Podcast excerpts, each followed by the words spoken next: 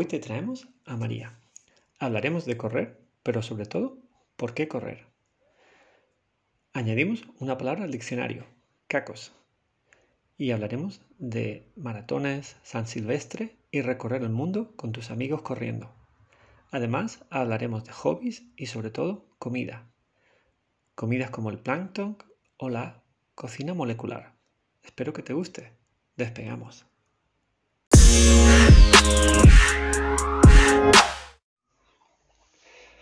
Hola, bienvenido a Habla 2.0. Hoy tenemos con nosotros a María. Hola María.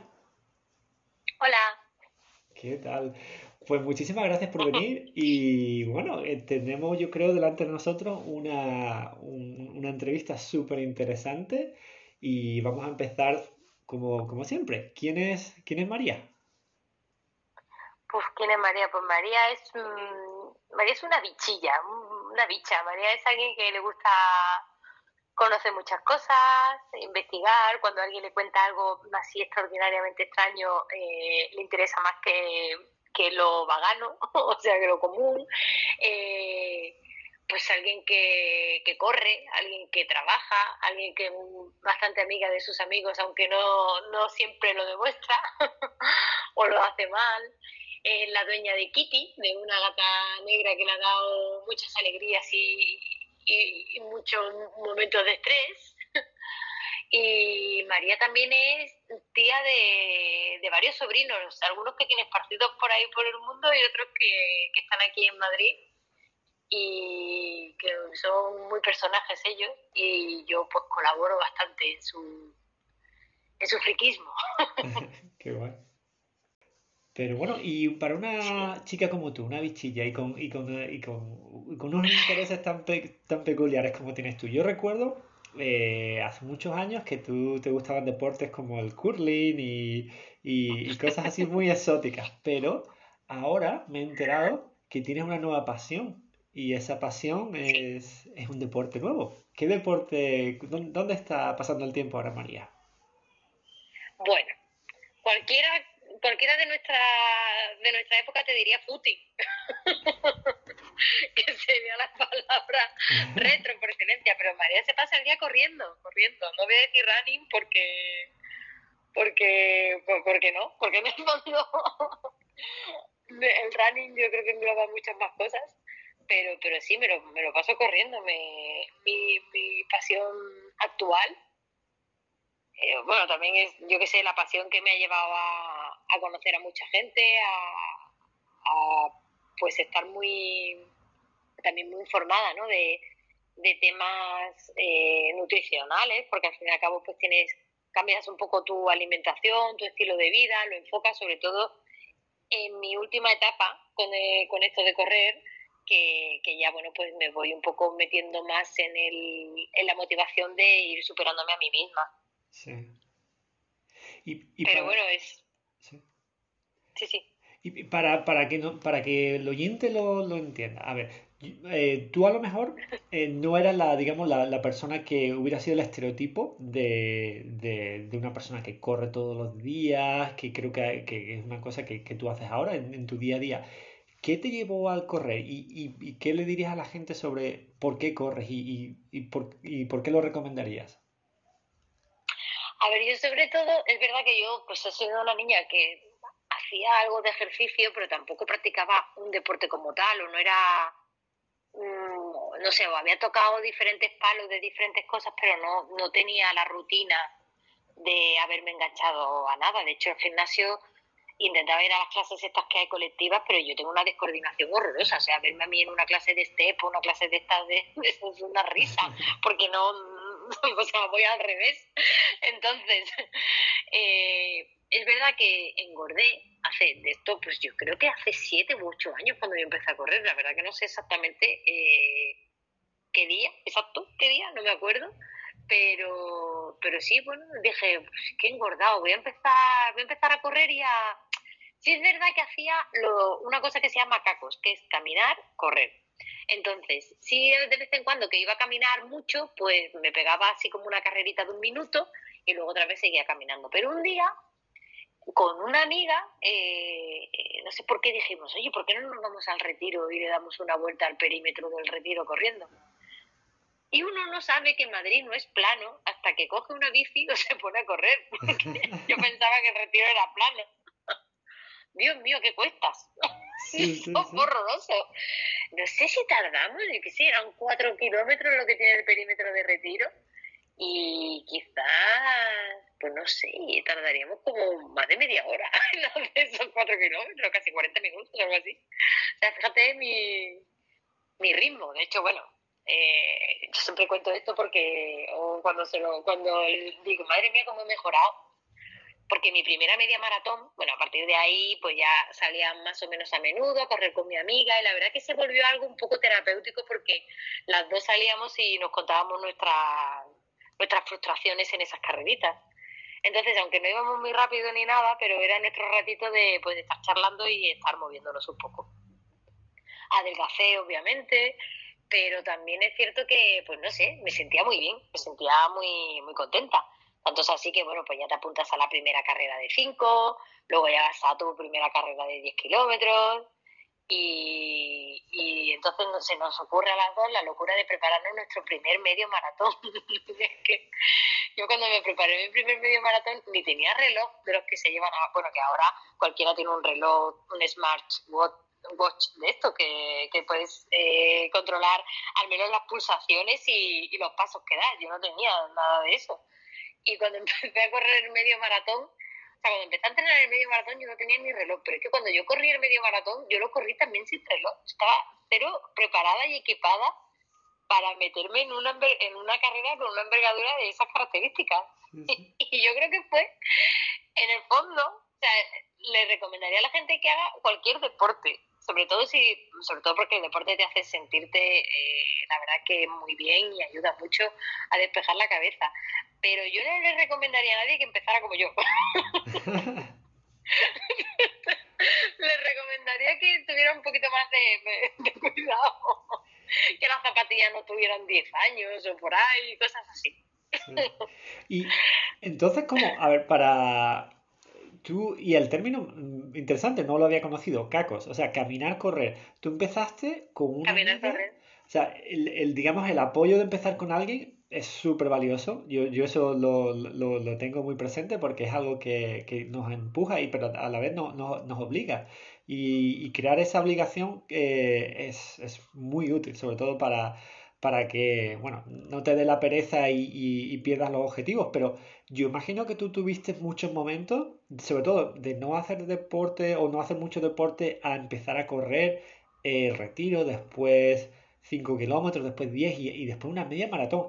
¿Qué hiciste? ¿Cómo, cómo conseguiste no dejarlo? Cuando imagino que tuviste momentos de, de bajada, ¿quién fue el que te ayudó o qué fue tu motivación eh, principal? Bueno, la verdad que cosas, o sea, es verdad que, claro, como es algo que llevo haciendo durante tantos años, eh, parece que siempre ha sido de continuo, pero, pero no, como tú mismo has dicho, hay veces que, que sí, que por alguna razón tienes parones, ¿no? Yo me acuerdo que después de mi primer medio maratón dejé de correr, pues a lo mejor seis meses, pero en el fondo dejé de correr no porque no me gustara correr, correr me gustaba y tener, y es verdad que que lo que dicen, ¿no? Correr con alguien, sobre todo que muchas veces ya te esfuerzas más por terminar la carrera por vergüenza que por que porque realmente tengas ya ganas de, finalizarla, ¿no? O sea, quiero decir, un entrenamiento, ¿no? Que dices, tengo que hacer 14 kilómetros, bueno, si hago 13, o sea, es como la cabeza, que a veces te convence y te boicotea de, de lo contrario, ¿no? O de hacer menos. Pero es verdad que ahí tuve como unos meses de, de parón, en el que no, no corrí, no hice nada, porque había hecho mi objetivo. O sea, el objetivo que me había puesto era, me había pasado casi seis meses entrenando para un medio maratón, aunque lo entrenara mal, sin reloj, etcétera, pero, pero claro, al quedarme huérfana de, de objetivo me quedé como vacía, perdida, no sabía qué hacer. Y de repente, eh, el mejor amigo de un, amigo, de un muy buen amigo mío eh, que sabía que yo corría, que había hecho un medio maratón, y él también estaba empezando a correr, o había empezado a correr hacía no, no mucho, fue un poco el instigador que realmente me enganchó hasta el día de hoy que, que realmente no, no lo he dejado. A lo mejor habré pasado pues después de alguna carrera un poco más gorda, tipo, bueno, y de, de lesiones que también he tenido, mm, parones de meses o cosas así, eh, si han sido parones de meses ha sido por el confinamiento por alguna lesión, pero realmente ya empecé a correr de continuo y ya no lo dejé, ya no lo he dejado. Y bueno, esto es verdad que eh, el chico este que fue el instigador, César se llama, que es de Valladolid, él eh,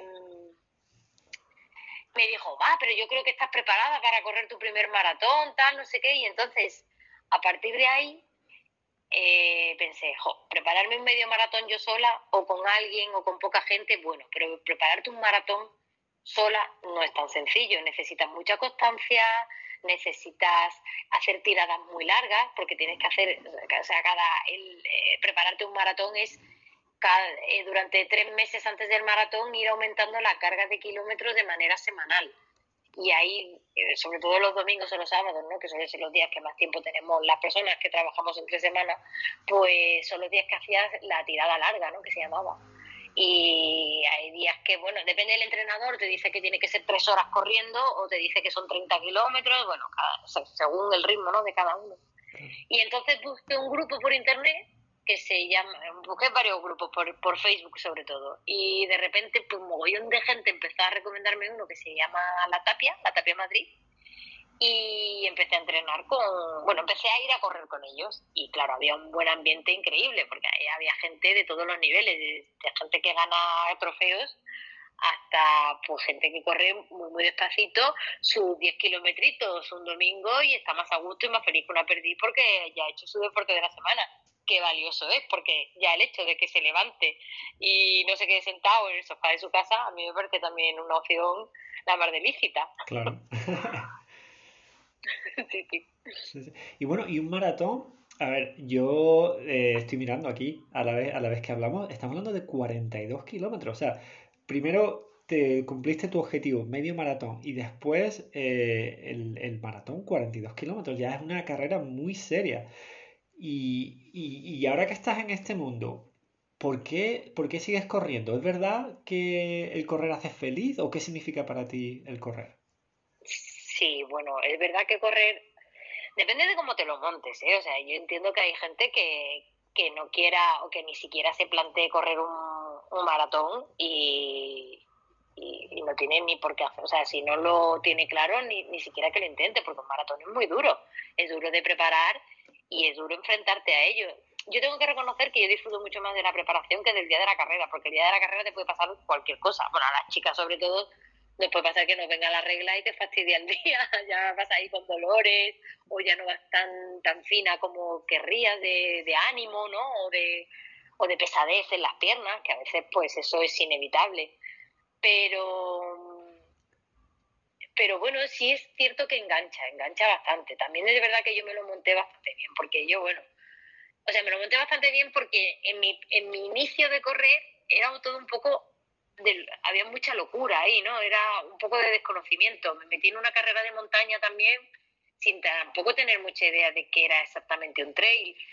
Mm, las cosas no me han ido yendo mal, pero también es cierto que hay que tener un poco de, de prudencia, ¿no? En mi caso, mi primer maratón, pues yo fui corriéndolo con alguien que iba a un ritmo muy despacito, que iba muy bien guiada por su novio, que él había sido un buen corredor de maratones, pero estaba lesionado y ya no pudo, no, no podía correr a, a, ese, nivel.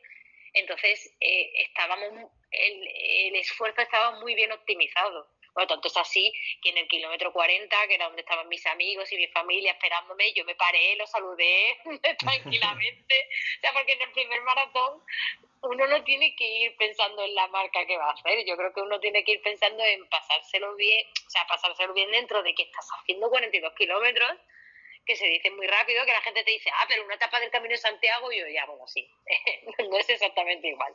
Una etapa del Camino de Santiago vas caminando y en un maratón vas corriendo y correr, pues, pues vas cargando la musculatura de otra forma.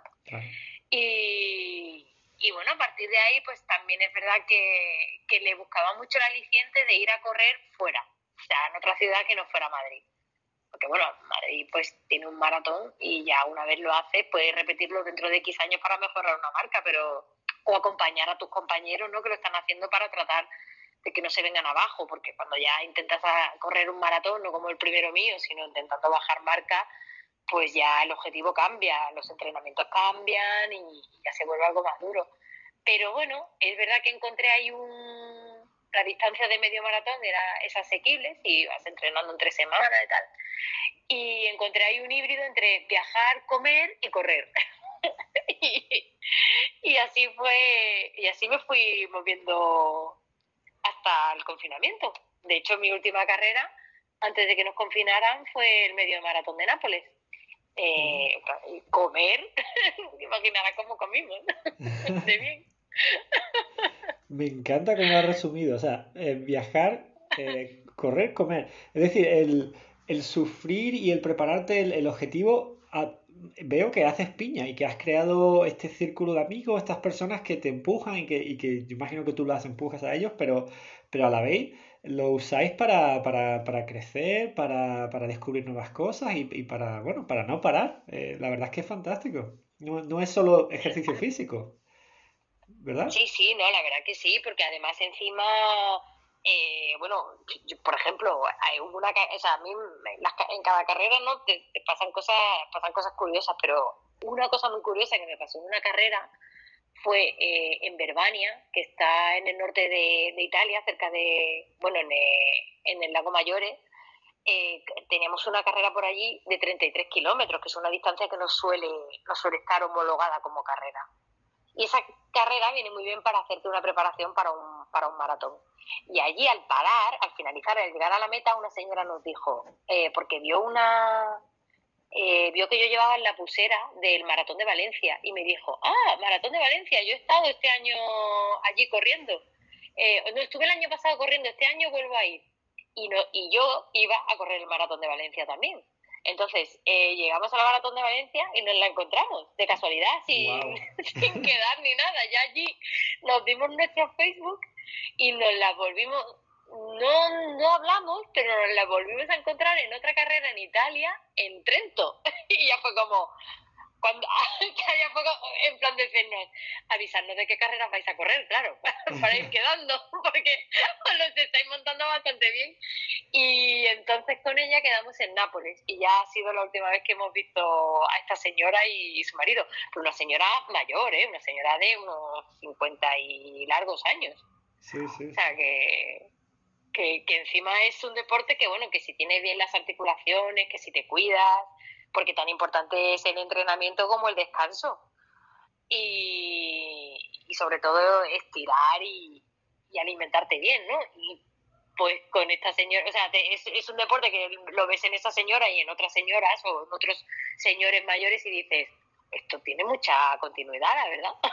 Yo creo que este es un deporte que, que, uno puede seguir, no tiene por qué jubilarse de él, como a veces pasa con, con otro, como, o sea, no vas a competir con, al nivel de, de élite, pero sí puedes estar ahí en, en una carrera, que yo creo que también esa es la cosa que tiene correr, ¿no? Que no hace falta estar en un club específico, que tú te compras tu dorsal, te presentas en la carrera y no necesitas más, no necesitas estar federado, no necesitas, pues no sé, eh, decir, el inconveniente que te ponen otros deportes. Si quieres hacer vela necesitas un barco, en este caso con un par de zapatillas para que chuta. Claro.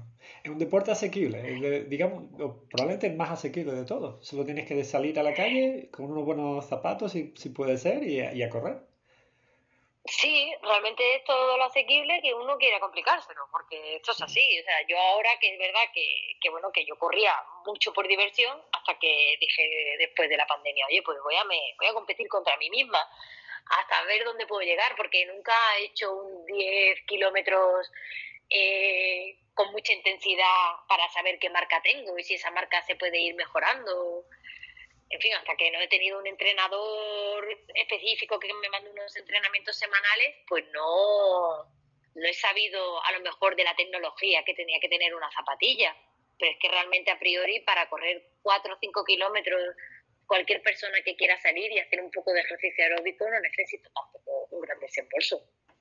Claro, qué bueno. Pues muy bien. Y bueno, y con tu conocimiento actual, ¿qué, si hay alguien que, que se planteara ahora empezar a correr, ¿qué le dirías tú que serían los primeros pasos y sobre todo, qué evitarías de las cosas que tú hayas hecho mal para evitar lesiones o para evitar eh, problemas? ¿Qué, qué, cuáles son tus consejos? Hombre, yo creo, o sea, a ver, yo consejos que para mí no tengo, no, pero en realidad no, tampoco me gusta dar consejos como tal, porque es verdad que cada, cada cuerpo es un mundo, cada persona tiene una fortaleza mental, incluso interna, completamente distinta. Entonces, yo creo que para alguien que se quiere iniciar en correr, simplemente lo que tiene que tener es ganas, que lo que también tiene que hacer es no compararse con otras personas, sino simplemente, pues bueno, una cosa es que, lo, que tengas un referente inspiracional y otra cosa es que sea un objetivo al que tú quieras llegar, porque incluso puede ser que sí, que llegues a ese objetivo, incluso que lo superes, ¿no?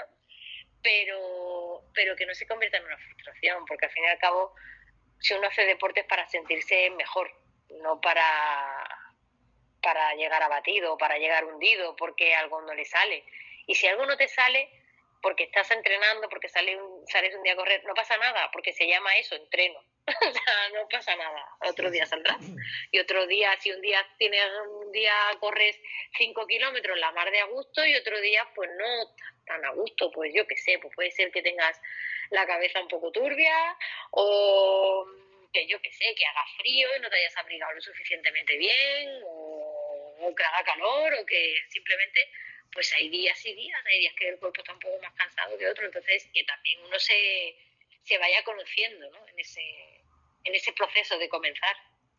Yo sí que soy muy dada a decir que el descanso es tan importante como, como el entrenamiento.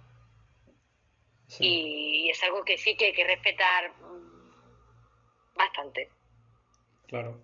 Porque si no, bueno, te lleva a lesiones, te lleva a situaciones que luego no entendemos. O sea, no entendemos porque no, porque a lo mejor está pues que te duele mucho, te duele mucho cuando corres la rodilla, pero estando quieto no te duele. Entonces, esa, no sé, porque el ser humano somos un poco tontos para esas cosas y nos frustramos. Y como, bueno, pues que necesitas recuperar, claro, y no entiendes que cada día que no corres es un día que estás recuperando pero claro, no sabes la fecha, entonces el proceso es muy lento, es como el confinamiento, no sabes cuándo te van a dejar salir. Entonces, bueno, hay, yo creo que has tocado dos buenos, dos buenos consejos. Yo sé que no querías darlos, pero me encanta lo de no compararse, porque yo creo que sí, porque en cada, en cada deporte hay, hay, hay gente que, que, bueno, está tan, tan, tan, tan arriba que si solo piensas en eso nunca vas a arrancar. Y lo otro es descansar. Eh, es, verdad que, el cuerpo tiene su, su, su forma y, si no la respetas tiene, vas a tener lesiones. Sí, y lesiones mentales a veces, ¿sabes? De, de, de, de, estar ofuscado, de, no sé, de, oscuridad, ¿no? Un poco en, en, algo que en teoría te tendría que estar gustando, te tendría que estar entreteniendo, no haciéndote más Muy bien. Pues mira, el tema de, correr me, ha abierto mucho la mente. Eh, y, me voy a quedar para como, yo creo que como título es viajar, comer, correr. Porque veo, y además me consta por las fotos y por la sonrisa que veo cuando cada vez que haces una carrera y el grupo y la piña que has hecho, eso es lo más bonito, el, el poder compartir ese sufrimiento, pero a la vez esa alegría, ese compañerismo y descubrir y, salir por todo el mundo, porque has estado por tantas, tantas ciudades y tantos países que, que bueno, no, no Sí, la verdad que sí. ¿Sí? los que quedan, yo creo. Y, y, fíjate, todo empezó saliendo un día al retiro a, a caminar, correr, y, mira dónde estás hoy, corriendo maratones. Ya ves. De hecho, de hecho sí, y de, bueno, este fin de semana tengo un medio maratón que es un poco una prueba porque porque me lo está preparando para bajar mi marca de medio maratón Y, a raíz de ahí ya engancharé con la preparación del maratón de Sevilla, que es un maratón que tengo muchas, muchas ganas de correr porque nunca corrido en Andalucía. Sí, sí. Muy bien, pues yo creo que más de uno que está escuchando este podcast se va a plantear y va a empezar a correr. tengo, tengo yo esa buena impresión. ¿Te imaginas que empieza con el curling? Yo creo, sobre todo estando donde estamos, el, van a acabar corriendo ante más, más pronto que tarde. A pesar de que el curling es un deporte muy respetable y muy bonito, ¿eh? Sí, yo me muero de ganas por hacerlo, la verdad. No me engaña a nadie. Sí, sí a pesar de que mi puntería no es muy buena, pero sí, sí. No, me veo yo lanzando la piedra y que aquello se dirija bien. Pero bueno, es cuestión de práctica. No me voy a poner yo. No me voy a poner la barrera antes de empezar. Qué guay. Y ahora, ahora hay una carrera que, bueno, es, la carrera más madrileña de todas, a finales de, año, el último día del año, ¿verdad? Ah, la San Silvestre, sí. Eso, la San Silvestre. De hecho, eh, aquí hablando de tanto correr, que me, estoy animando, me estoy, me estoy poniendo como una moto. Ya, el otro día dijo alguien que hay una San Silvestre aquí, en Las Palmas, donde yo vivo, y bueno, ahí, ahí que me voy a apuntar, ya te mandaré la foto si, si lo hago. Hombre, la San Silvestre, aquí en Madrid hay dos modalidades, bueno, hay tres modalidades. La, la internacional, que es para la gente de la élite y tal, que eso, pues bueno, es un espectáculo porque ves a corredores muy, muy buenos Eh, compitiendo y, con un espacio únicamente destinado para ellos. Pero luego la popular es muy divertida, la gente es como salir en carnaval pero a correr. la gente se busca unos disfraces que son de lo más originales. Yo un año que no pude correr la entera, que estuve de, eh, espectadora, dije, pues tampoco estaba tan mal, ¿eh? Porque veía cada uno disfrazado que era más divertido que el anterior. O sea, que, es una carrera que se disfruta mucho porque el público que hay, normalmente la gente sale a ver cómo va la gente disfrazada y es de las carreras que más animación tienen. Y aquí en Madrid es verdad que, que no hay mucha animación. Eso sí, sí es cierto. Yo entiendo que, que bueno, que, que, bueno, no sé, supongo que el ayuntamiento o el, o el ciudadano está un poco harto de que le corten la, la calle, ¿no? Para que pasemos los corredores, pero y se vuelcan poco, pero la San Silvestre es, es única, es única en ese sentido. Eso sí que se permite. ¿Y sería un buen inicio, tú crees, para los que están empezando a correr? Sí. sí, sí. Hombre, y también digo otra cosa, que el que no se vea... O sea, lo importante de una carrera... Si te apuntas a una carrera, lo importante es acabarla, está claro.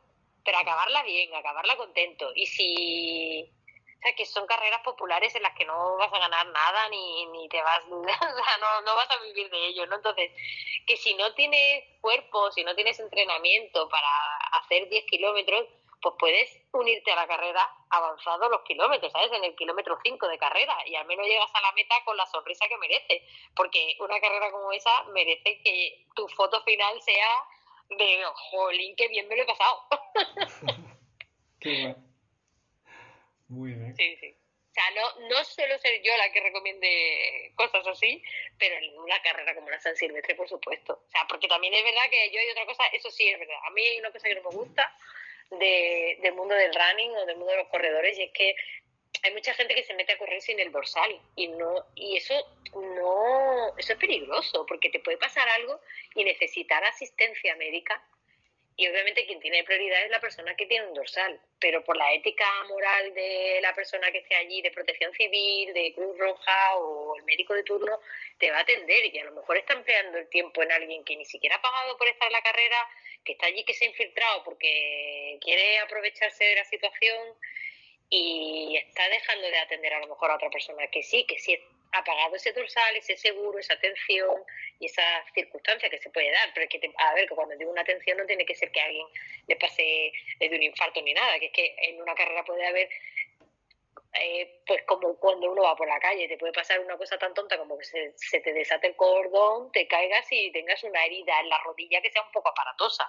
o en el codo o algo así. Pues ese tipo de cosas que, que sí es verdad que yo ahí soy un poco pues, soy un poco contraria a ese tipo de personas. Pero vamos, que a pasarlo bien y a correr ahí con el dorsalito y llegar feliz, animo yo a todo el mundo. Muy bien. Fantástico. Pues yo creo que más de uno se va a animar. Y bueno, y para una persona tan activa como tú, y, bueno, y, yo sé que tienes hobbies súper interesantes y, cuando tampoco estás mirando el curling en la tele o estás corriendo, ¿cuáles son tus hobbies favoritos o qué estás haciendo últimamente que, te gustaría compartir con, con la audiencia? Uf, la verdad es que, a ver, ahora mismo tengo, estoy haciendo cosas, pero están todas un poco, un poco dispersas, un poco dispersas por ahí. Pero bueno, sí es verdad que tengo por ahí un proyectillo que tengo que terminar, que va muy enfocado a, gastronomía. Y es, eh, bueno, pues ayudar a una persona que es eh, muy buen fotógrafo gastronómico a que saque, bueno, pues a que, pueda dedicarse, dedicarse a ello, ¿no? Entonces, pues montándole un pues al final soy yo la que sale ganando en este sentido, ¿no? Porque vamos al restaurante, probamos comida, hacen la foto, la subimos a la web, eh, crearle contenido y bueno, en este sentido sí estoy muy foodie, muy foodie, muy, muy al día de, de las nuevas tendencias gastronómicas y estas cosas. También tengo que reconocer que tengo amigos que me acompañan en ello. Luego es verdad que soy muy melómana y, y sí que, bueno, en, este, en estos meses de, de pandemia, bueno, en estos dos años sí que ha habido ahí un poco de paro musical, entonces sí que he hecho de menos ir a festivales, que también era otra, otra afición, viajar para ir a conciertos. Sí, sí, sí. Y bueno, y, y, es verdad que en el mundo culinario, pues antes era mucho más cocinita de lo que soy ahora, que ahora ya no me da, no me queda tanto tiempo, pero aún sigo ahí practicando mis cookies. Que me costan. mis queridas galletas. sí, que resucitan a alguien. ¿Y, qué es una cosa... Pero bueno, es verdad que... ¿Sí?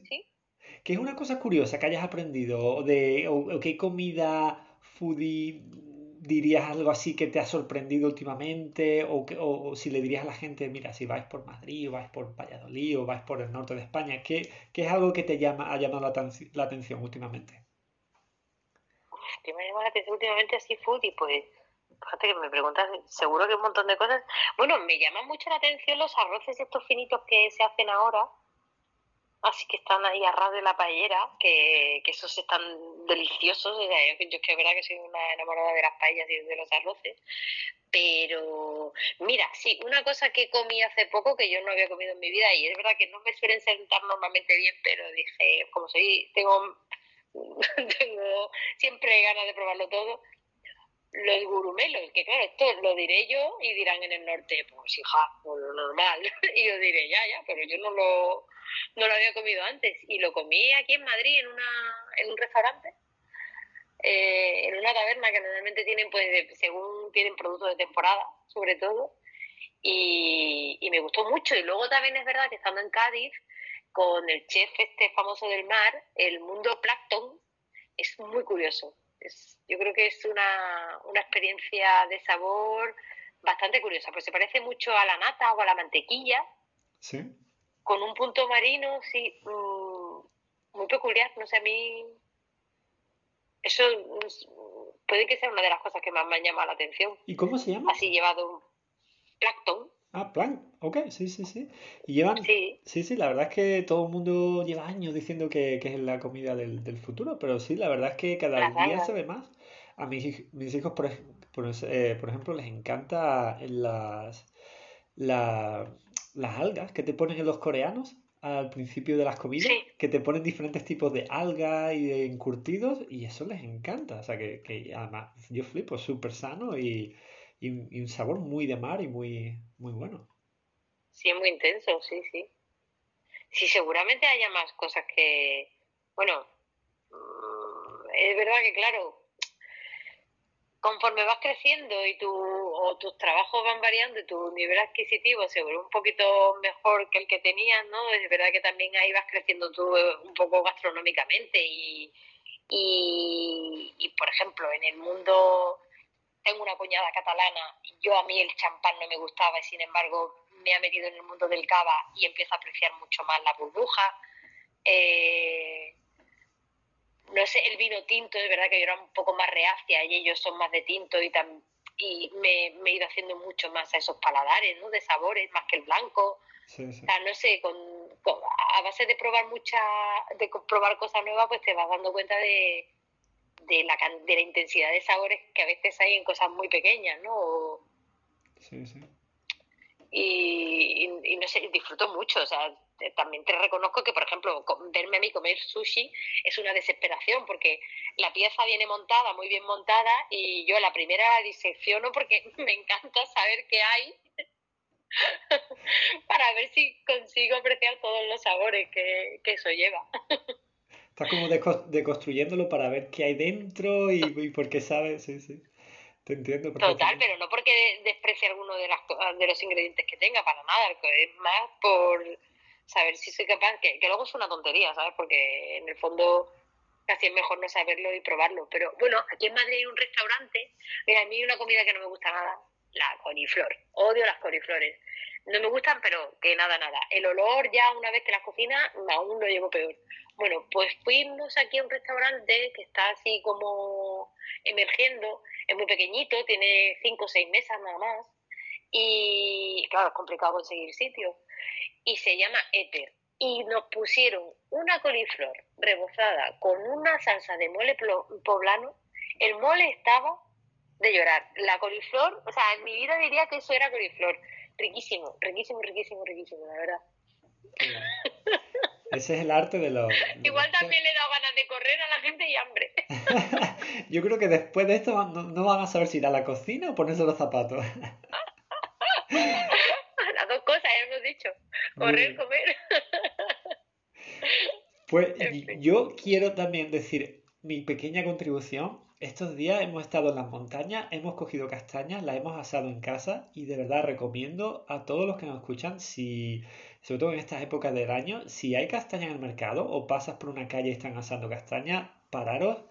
Qué cosa tan rica las, las sencillas castañas, cómo están de buenas. Es verdad. Tan dulcecitas, ¿eh? Sí, sí. que se quedan después de asarse, sí. Sí, sí, pues yo la verdad es que tengo que, dentro de mis hobbies, que uno de ellos era la cocina, tengo ahí pendiente el curso de cocina molecular. Y a ver si lo hago. Curso de cocina molecular. A ver si hago... ¿Y, en qué consiste? Un curso de cocina Pues el curso, la cocina molecular es esta que hace, bueno, sobre todo, hace muchas cosas, ¿no? Pero sobre todo es la, pionera que, inventó las esferificaciones, o sea, la comida esta que se hace, no sé si lo has visto alguna vez, una esferita, eh, que normalmente es un líquido eh, que se mezcla con un alga lo tienes, lo tienes que meter en un baño de una cosa cuyo nombre no me acuerdo ahora mismo y te queda una esferita y esa esferita se, se rompe, se te rompe en la boca. Y claro, depende de lo que sea ese líquido, pues te puede dar una, una explosión de sabor alucinante. Yo, no sé, hay gente, por ejemplo, que hace eh, esferas de Bloody Mary y a lo mejor te ponen un mejillón con la esferita de Bloody Mary y eso queda como increíble. y bueno, también puedes hacer más cosas como espaguetis de, distintos sabores, pero que realmente no lo son. Juega ahí con el mundo trampantojo también. aparte de, se me está haciendo la boca agua, como, como dice, eh, estamos aprendiendo una barbaridad. Yo voy a poner aquí un enlace a los que estáis escuchando para que podáis ir a descubrir qué es la cocina molecular, porque por lo menos yo no tenía ni idea y tengo unas ganas enormes de probar esas bolitas. pero, ya. Bueno, ahora, ahora venden mucho, ¿eh? Bolitas de esas de aceite que están hechas con. que al final es como una gelatina exterior que es agar agar, porque la gelatina que se utiliza es además vegetal, pero se puede. el relleno es de lo que uno, de lo que uno pueda conseguir hacer líquido. Bueno, bueno, estoy viendo aquí una foto increíble. Esto, aparte de, de, que tiene que estar Bueno, yo he dicho lo más básico, ¿eh? porque luego hay cosas con, hidro, con nitrógeno y tal que, yo todavía no me he metido. No, pero eh, es, aparte de que tiene que estar espectacular el sabor, no lo dudo, pero es precioso. O sea, estoy viendo aquí unas fotos que. increíble. Bueno. Sí, al pues ojo queda muy bonito, ¿eh? Pues bueno, para seguir exprimiendo, wow, que me alegra, me alegra aprender cosas nuevas. Pues para seguir exprimiendo un poquito tu sabiduría y movernos al siguiente segmento, ¿cuál sería una cita? Si tú le dijeras algo a los que nos están escuchando, una reflexión que, te ha dado la vida y que te gustaría compartir, ¿qué, qué le dirías a los oyentes? Pues a mí una cosa que me gusta mucho, y que la digo bastante a menudo, eh, aunque también reconozco que cuesta mucho explicársela, pero la verdad que eh, es tal cual. No te pongas límites tú, que ya te los pondrá la vida. O sea, no, pero en el sentido no de, ah, querer es poder, tal, y si tal persona ha subido al Everest, yo también. No, en realidad es, si tienes un sueño, persíguelo, inténtalo, que a veces a lo mejor no, no acabas subiendo el Everest, pero es que te conformas con subir al Teide, ¿sabes? Y, ya te parece eso una gran proeza, pues no lo dejes pasar, no, no empieces con el no o con o desde una actitud negativa de bueno es que soy muy mayor o cosas así porque realmente eh, tampoco sabemos lo que nos deparará el futuro, ¿sabes? Un día estábamos en casa de nuestro amigo tomándonos una cerveza y el día siguiente nos habían confinado. O resulta que estábamos en una pandemia. Mm, yo creo que, sobre todo visto desde la perspectiva de no, no, no dejar las cosas pasar demasiado. No ponerte objetivos que, que sean tan a largo plazo que no se puedan cumplir o sea, porque es verdad que yo también tengo el otro, mi, mi mayor friquismo de todo es que estoy todo el día haciendo listas de cosas y una de ellas es la lista de cosas que hacer antes de morir. Y esa lista tienen que ser cosas que uno pueda llegar a hacer, no vale hacer una lista de cosas imposibles como ser actor y no, no he ido, no me he leído un guion en mi vida. Pero, pero sí, sí, no te pongas límites tú porque, porque ya te los pondrá la vida, porque no sabes si un día te van a decir, oye, tal persona está enferma y vas a tener que dejar lo que estás haciendo para, para ir a verla al hospital o, o yo qué sé, o, tú mismo, ¿no? Te puede pasar a ti.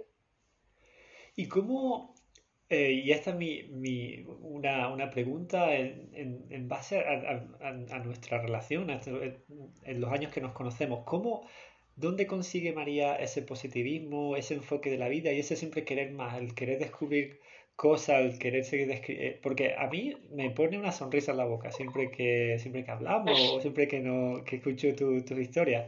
¿Dónde, ¿De dónde saca María eso? Hombre, pues yo creo que en el fondo yo tengo un, un fondo, nunca mejor dicho, o tengo ahí una, un, sí, es que, es que es un fondo de, de, de fácil fascinación.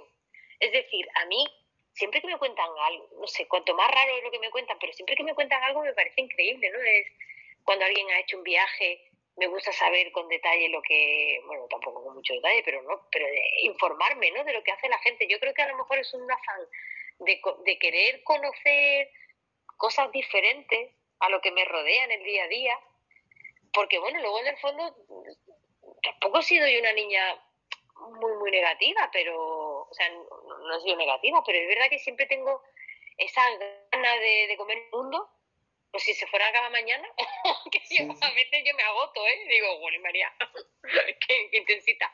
Pero, pero sí que es verdad que, no sé, me parece que el mundo, por un lado, es muy grande y muy chico, pero tiene tantas cosas no sé, como cuando alguien te dice, mira, me he comprado este mueble por no sé cuántos miles de euros. Y yo siempre digo, pero ¿cómo te has comprado este mueble por 3.000 euros y no conoces Vietnam?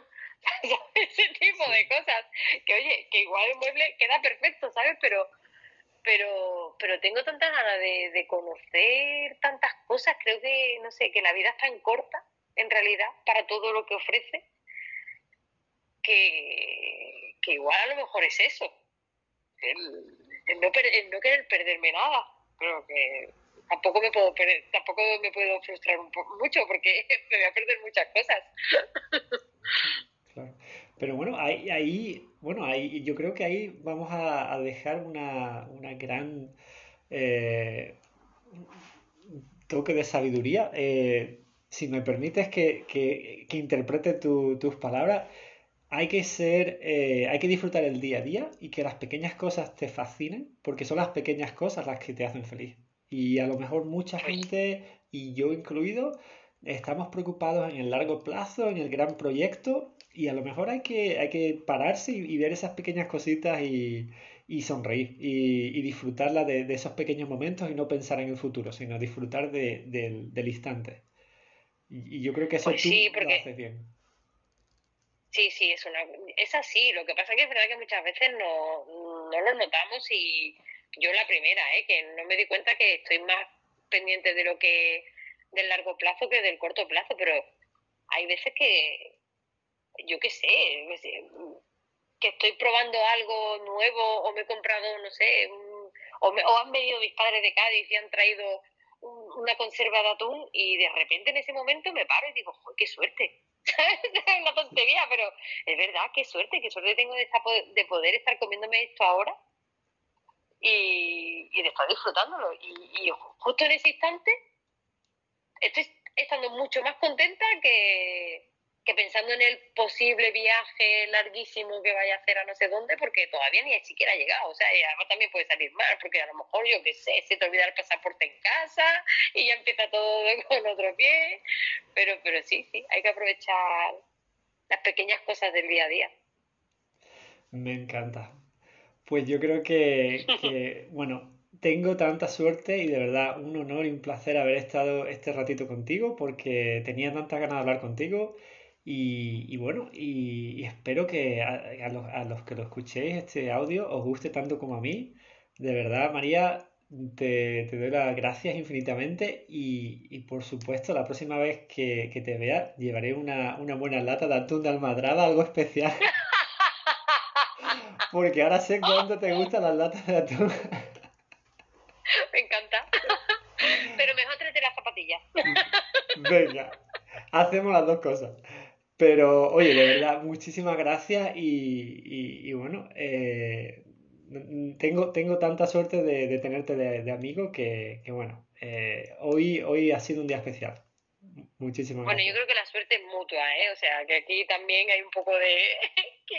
lo que uno provoca, ¿no? Lo que uno provoca, pues le viene dado. Y yo creo que yo también tengo mucha suerte, Juan, contigo.